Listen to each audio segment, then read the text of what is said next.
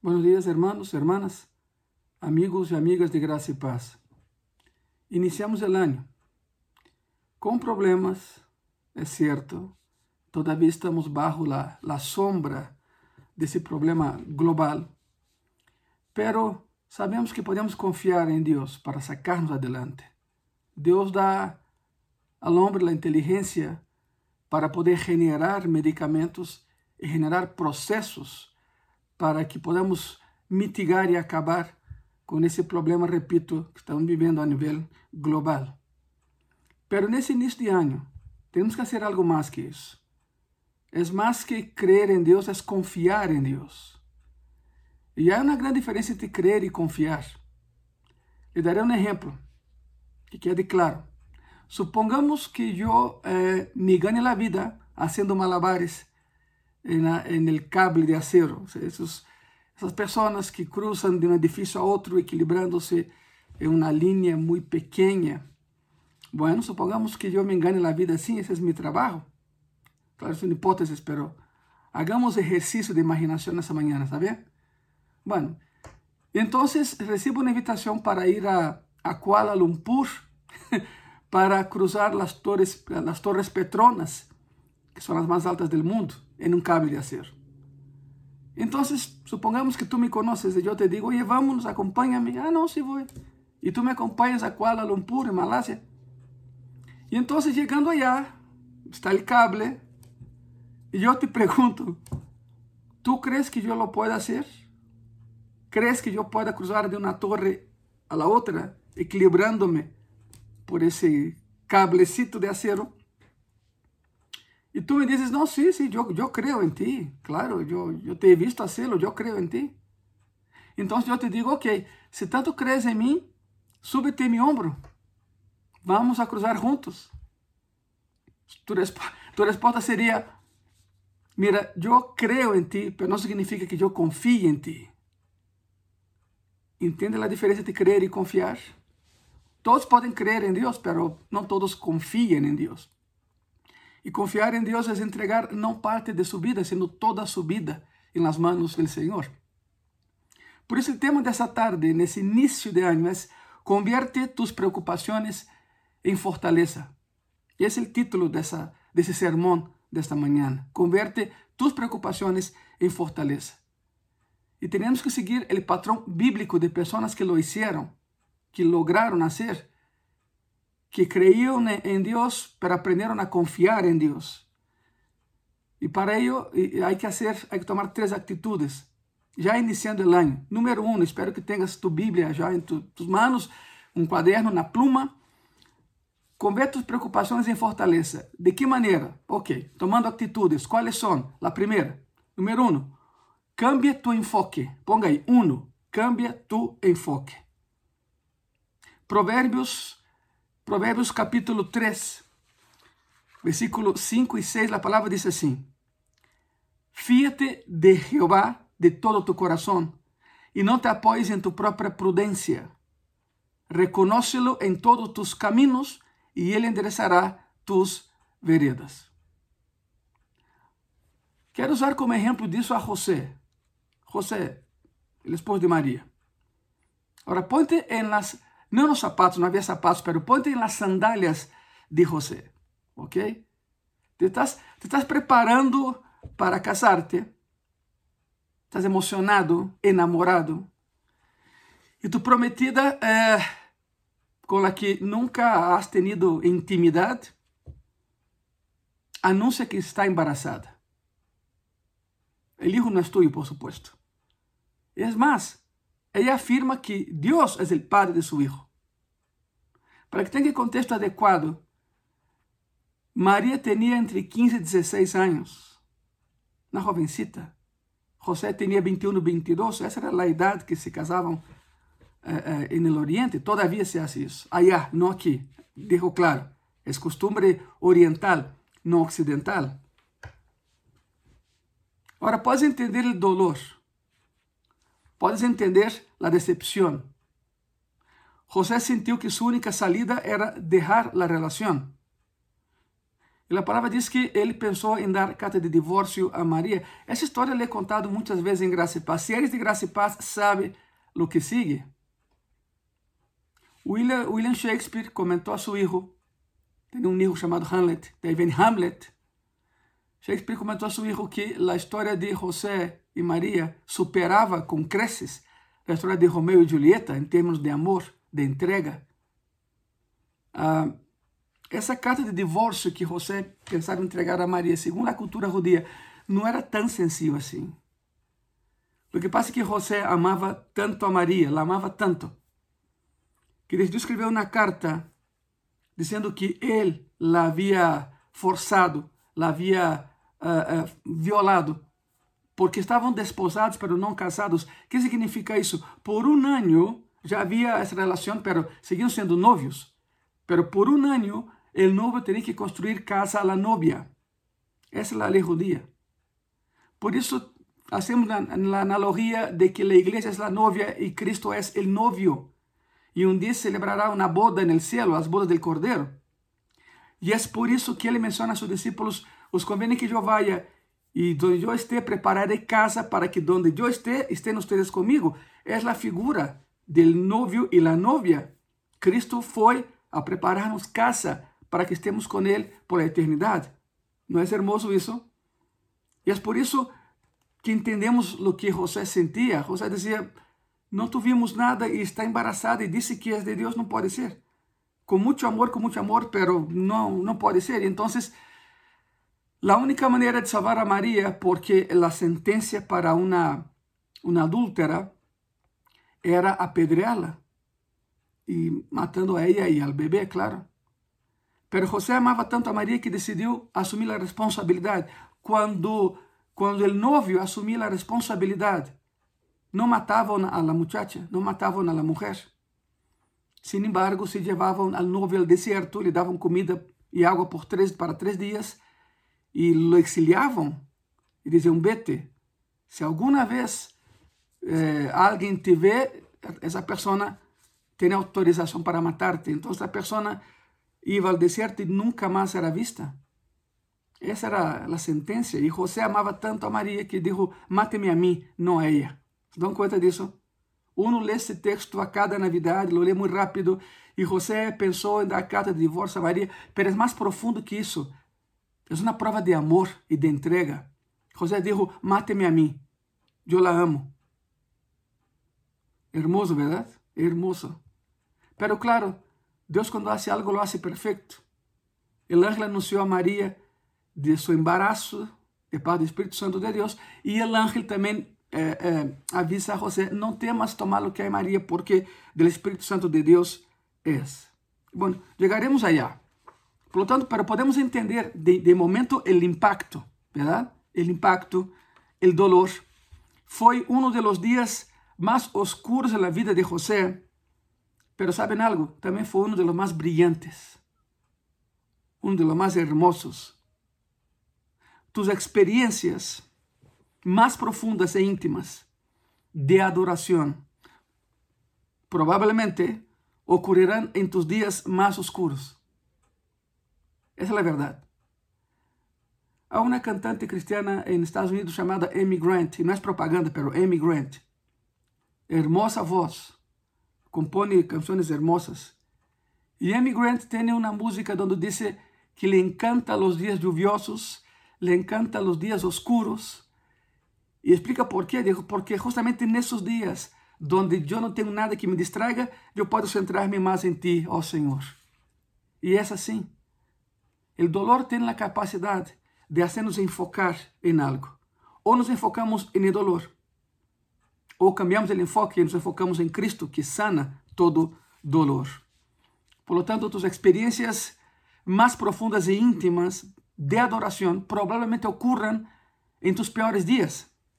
Em tus piores dias. Quando tu coração se rompe, quando te sentes abandonado, quando uh, se te acabam as opções, já não há saída, quando o dolor é enorme, é aí quando volves tu mirada hacia Dios. Es en ese aspecto, es en ese momento, en ese momento. Si ves la, la historia del Éxodo, esa gente sale de la tierra de Gosén y se dirige a Canaán, pero van directo a Balsefón.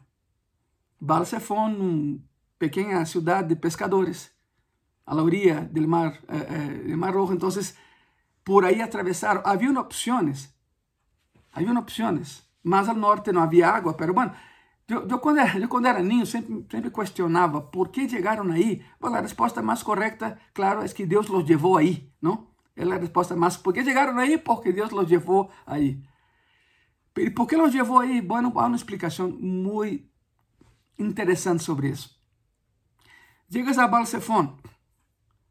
Em frente de ti está um grande volume de água, está o mar. Não? Não se pode passar a nado. A tu izquierda, hablando de Balsefón, al norte, el famoso Bajo Egipto, uh, están montañas. Al, al, sur de Egipto, del lado derecho, uh, el desierto que no conoces, detrás de ti viene Faraón. O sea, si miras a nivel horizontal, estás atrapado. Estás atrapado, no tienes para dónde mirar, entonces solo queda un lugar hacia dónde mirar. Já sabe, verdade? O único lugar onde podes mirar nessa situação é hacia arriba. Por isso, Davi dizia: De onde vendrá meu socorro? De las montanhas? Não. De aquele que hizo as montanhas e os cielos. Su nome é Jeová. Por lo tanto, a vezes Deus nos põe em callejones. Deus nos lleva a Balsefón e chegamos aí. Se miramos a nível horizontal, não há salida, não há solução. Só nos queda um lugar para mirar e é hacia allá. Por isso, nesse início de ano, estamos falando de cambia tu enfoque. Põe tu mirada no alto. Deja de buscar hormigas no piso e mira ao Senhor. Talvez esteja em uma situação difícil. E nesse, nesse, fim, nesse ano que, que passou, nesse ano, sabemos de famílias de graça e paz que estão em situações difíceis. Estamos orando por elas. Estamos em contato constante com esses irmãos e irmãs. Mas quizás esteja em uma situação difícil nesse início de ano. E para superar isto, tienes que fazer o que hizo José. Cambia tu enfoque. Cambia tu enfoque. Deus poderia haver traído a Jesus ao mundo sem José. Era factível. Deus poderia haver arreglado um marido diferente para Maria. É certo. Pero Deus escolheu a José para ser parte de la mais grande história jamás contada. Jamás contada. É curioso, no hay en la Biblia ninguna palabra de José registrada. No hay ninguna palabra. No, no era mudo, simplemente no hay nada registrado de su parte. De María sí, pero de él no. ¿Por qué? Porque su silencio habló más que mil palabras. Fue obediente. No temas tomar lo que hay María, porque de Dios es, la tomó como esposa. Agarra al niño a su madre y vayan a Egipto. Fue Egipto. Ahora regresen a Canaã e regressou a Canaã. Não vayam a Belém, eh, onde nasceu, porque eh, Herodes o quer matar. Então, eh, su hijo de Herodes, que é pior que ele, o quer matar. Então, eh, vai a outro lugar e foi a Nazaré. Ou seja, José obedeceu em todo, pero em silêncio. Não há nenhuma palavra registrada de José na Bíblia, pero outra vez, su silêncio falou mais que mil palavras. Los planes de José cambiaron dramáticamente cuando cambió su enfoque. Cuando cambió su enfoque. Mateo capítulo 1, versículo 19 y 20, la palabra dice así, José su marido, como era justo y no quería infamarla, ahí está, quiso dejarla secretamente. Y pensando él en esto, he aquí un ángel del Señor le apareció en sueños y le dijo, José, hijo de David, no temas recibir a María, tu mujer, porque lo que en es engendrado del Espíritu Santo. E pasaje paralelo menciona que pensou em escrever carta de divórcio, já comentamos sobre isso, ele assumindo a culpa, mas não foi necessário nem para um nem para outro, porque quando Deus hace algo, lo hace perfeito. Em lugar de centrar-se em seu problema, José considerou o plan de Deus. E luego hizo lo que el ángel le dijo. Obedeceu. La historia nunca ha sido la misma desde entonces. Desde entonces la historia ha cambiado. Nuestras vidas nunca han sido las mismas. como José. Também podes é, sentir-te atrapado, é normal, é natural. É quando não vês nenhuma saída, nenhuma solução. Pero sabe algo? Deus nunca te abandonará em tu decepção, nem em tu sensação de desesperança. Concéntrate no plano de Deus. Ora, porque Deus tem um plano para tu vida. Tu vida é um propósito de Deus. Concéntrate, enfócate no plano de Deus. Escucha o que tem que dizer Deus sobre cada situação e confia em que Deus levará a cabo o propósito em tu vida. Todo o que Deus toca, Deus transforma. Foi capaz de transformar uma crucifixão em uma ressurreição. Também pode cambiar tu situação, e de hecho lo hará, pero cambia tu enfoque. Por isso, o ponto número um é cambia tu enfoque. Deja de mirar as coisas desde tu perspectiva e empieza a vê-las de la perspectiva de Deus, porque Deus vê o que tu não podes ver. Número dois. Actitud número dois. O sea, estamos falando de convierte tus preocupações em fortaleza. Como? Número um, cambia tu enfoque, já lo vimos. Número dois, cambia tu pânico em esperança. Mateus capítulo 11, de versículo 28 a 30, e a palavra diz assim: Venid a mim todos os que estáis trabalhados e cargados, e eu os haré descansar.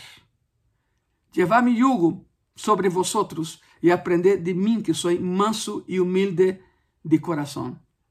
E hallaréis descanso para vuestras almas, porque mi yugo é fácil e ligera mi carga. El yugo é eh, um aparato de madeira que se põe no cuello de, de los animales, vacas e bois que jalam el arado para abrir o barbecho na terra para sembrar. É um instrumento muito rudimentar, mas todavía se usa em algumas regiões do mundo, não? O yugo. O yugo no cuello do animal não lo lastima. Ok, está o animal, está o yugo. ¿Sí? De madeira. Em situações normais, o yugo não, não daña o animal, nem lastima o animal.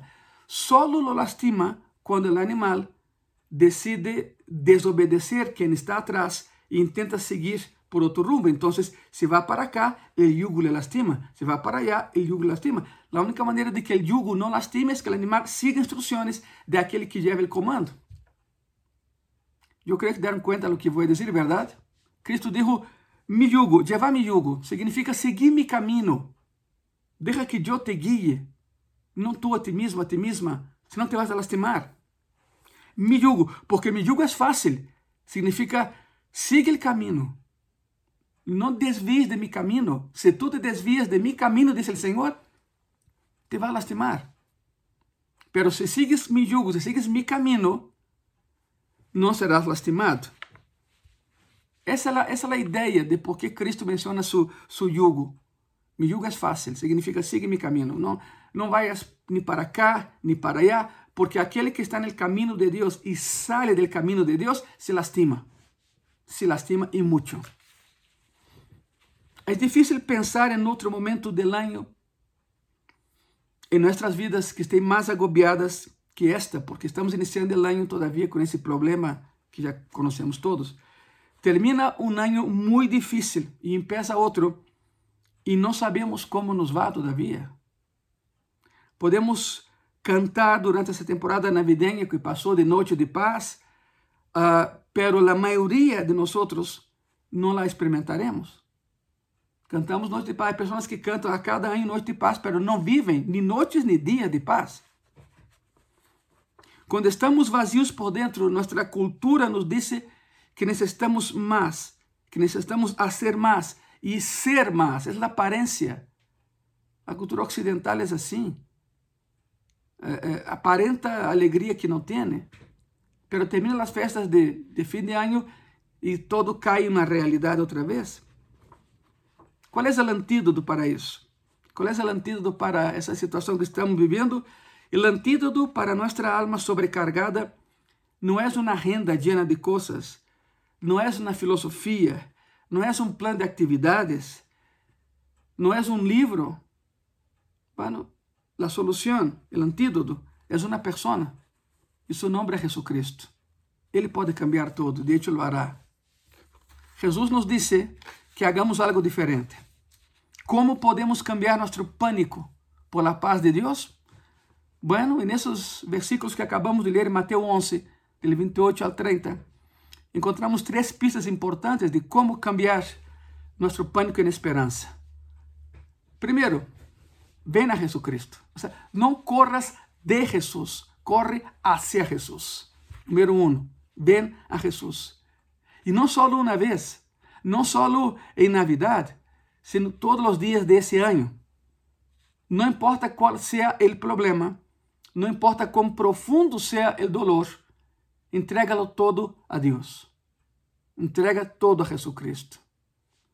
Número dos, conéctate com Jesus. Número um, ven a Jesus. Número dois, conéctate com Jesus. Jesus disse que devemos unir-nos a Ele. Ele nos dijo, venham comigo, estén comigo. O yugo, já expliquei, é o troço de madeira que vai ao ganado e se, o ganado sigue a linha, não se lastima. Não se lastima. Não foste desenhado para ir contra o yugo de, de Deus. Não foste desenhado para carregar solo tus cargas. Ele quer que compartas com ele as cargas. E, de hecho, outra, outra característica do yugo é que com dois bois, dois animais, a carga é dividida entre os dois. O que para um seria muito pesado quando quando outro animal está a um lado com o outro yugo, então a carga se hace mais ligeira. É o que Cristo está dizendo: comparta comigo tus cargas. Fíjate, comparte comigo tus cargas nesse início de ano. Eu te vou ajudar a levá-las e a sobrelevá-las. E número 3, deja que Jesus te cambie. Estamos no ponto 2, que é cambia tu pânico em esperança. E para isso, segundo o texto de Mateus 11, tens que fazer três coisas. Primeiro, vem a Jesus. Segundo, conecta-te com Jesus. E terceiro, deja que Jesus te cambie. Permita que Cristo te cambie. Jesus quer que aprendas de Ele. Ele quer ensinar-te algo nesse início de ano. E mientras lo haces, Ele te cambiará no processo. Como Ele te ensina, te vai cambiar. Por exemplo, Mateus 11, que acabamos de ler, nos diz que quer hacernos mais humildes e mais amáveis. Poderias pensar que o caminho hacia a paz seria, pues, mais bem a, resistência e o vigor, pero Deus sabe que é justamente isso que causa o dolor e estresse em tu vida, intentar ser o que não eres intentar aparentar ser lo que outra vez não é possível, porque não eres. Ele sabe que a humildade e a dulzura são os antídotos de las duas maiores causas de estresse em tu vida, a arrogância e a agressão. Exatamente isso, a arrogância e a agressão. Para isso tem que ser humilde e dulce com os demais. Jesus quer, quer dar-te o melhor caminho que este em que estás. Pero tens que aprender dele primeiro. Tens que aprender de Cristo. Deves deixar que Ele te cambie. Não lutes contra isso. Isaías 26, versículos 3 e 4, a palavra diz assim: Tu guardarás, mira que hermoso é isso, tu guardarás em completa paz aquele cujo pensamento em ti persevera, porque em ti ha confiado. Confiad em Jeová perpetuamente, porque em Jeová, el Senhor, está a fortaleza de los siglos. E podemos dizer todos amém. Significa estou de acordo e assim seja e seja a vontade de Deus. Como cambiar? É como converter tus preocupações em fortaleza? Já, já lo vimos. Número um, cambia tu enfoque. Número dois, cambia tu pânico em esperança, e lo acabamos de ver. E número três, terceiro ponto, cambia tu ponto de vista. Cambia tu ponto de vista. Não é o mesmo que o enfoque, lo van a ver. Cambia tu ponto de vista. Todos hemos escuchado a frase las cosas van a mejorar. ¿No? Todos hemos escuchado eso. Passamos por problemas e com toda boa intenção, há pessoas que nos acercam e nos dizem: não te preocupes, as coisas vão a melhorar, pero que significa isso? Assim, certamente, que significa isso? Significa que a situação já está melhorando. Já, já, já deu início o processo de melhoria. Tus problemas se estão reduzindo e tus oportunidades estão crescendo. Pelas coisas empezarão a ver-se melhor quando empieza a mirar hacia o alto. E é do que hablamos no início. Ponte mirada no alto. Em outras palavras, tus circunstâncias vão a melhorar quando deixe de mirá-las e empieza a mirar a Deus. Deja de mirar tanto tu problema e empieza a mirar aquele que resolve tu problema. Uma e outra vez na Bíblia vemos a frase alça tus ojos, ¿verdad? Alça tus ojos, levanta tus ojos. É outra forma de dizer mira lo alto. Deja de mirarte a ti mismo, empieza a mirar a Deus. E aqui tenho alguns exemplos. Gênesis, capítulo 13, versículo 14, e diz assim: E Jeová dijo a Abraão, a Abraão, perdão, depois que Lot se apartou dele: Alza agora tus ojos e mira desde o lugar donde estás hacia el norte y el sur, al oriente y al occidente. Isaías 37, 4 diz assim: Quizá oirá Jeová tu Deus as palavras de Rabsaces, al cual el rey de Asiria, su señor, envió para blasfemar al Dios vivo y para vituperar con las palabras que oyó Jehová tu Dios. Eleva, pues, oración, tú por el remanente que aún ha quedado. Levanta tus ojos y levanta tu oración.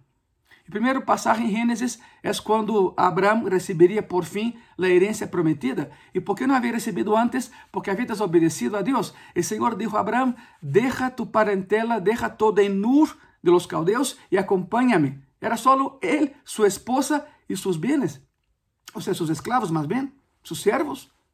Pero se ele pegou Lot.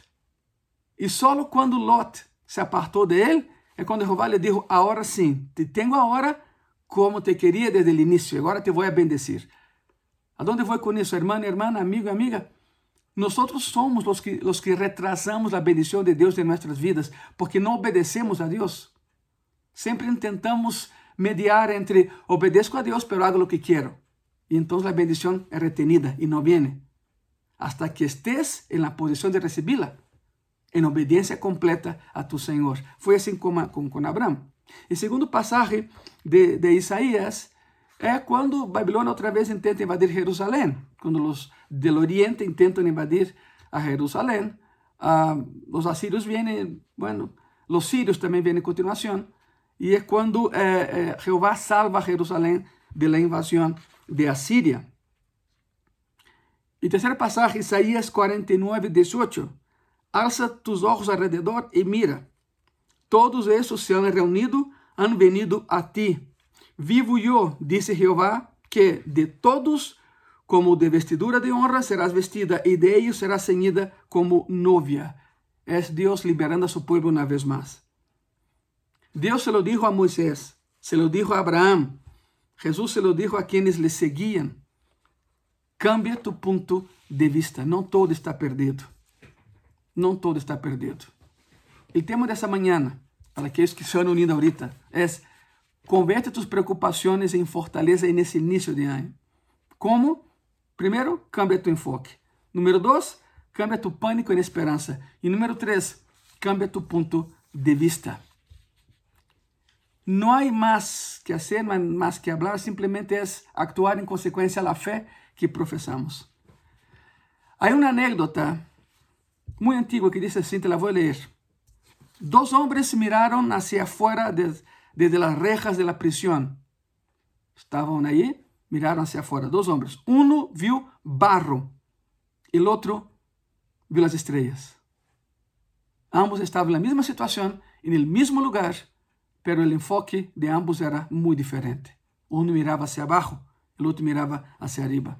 En otras palabras, uno de ellos mirou hacia abaixo sem esperança e o outro mirou hacia o cielo e se llenou de esperança.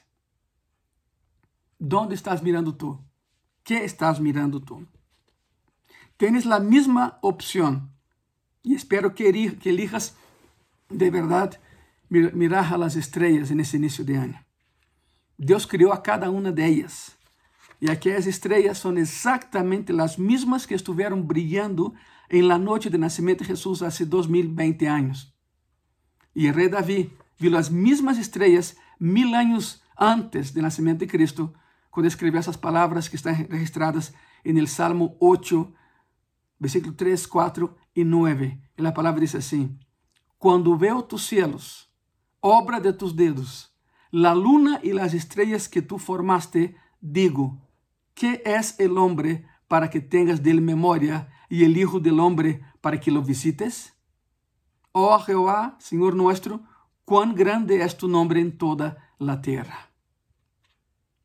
Cuando miramos al cielo y vemos lo grande que es Dios, ¿sabe qué sucede? Eso reduce el tamaño de nuestros problemas.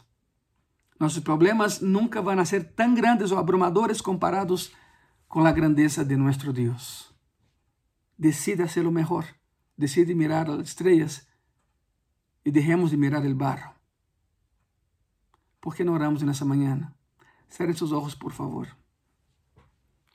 Amado Senhor Salvador Jesucristo, te damos las gracias por permitirnos iniciar un año contigo, Senhor. Que mejor manera de hacerlo que en tu presencia.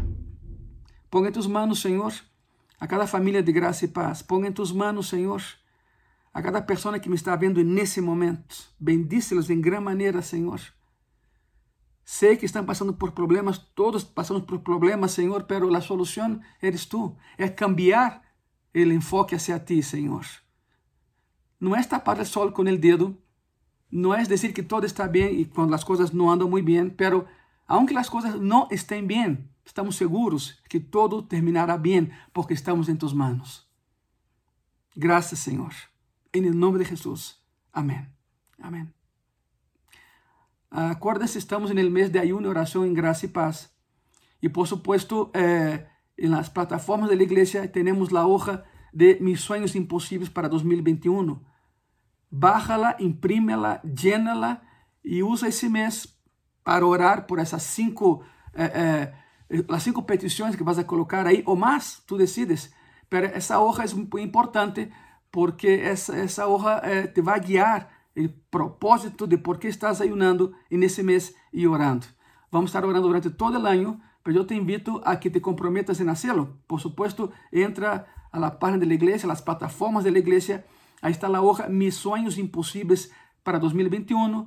Eh, bájala, imprímala, llénala e que essa seja tu guia de oração não só para esse mês, sino para todo o ano. Muitas graças. Que Deus te bendiga.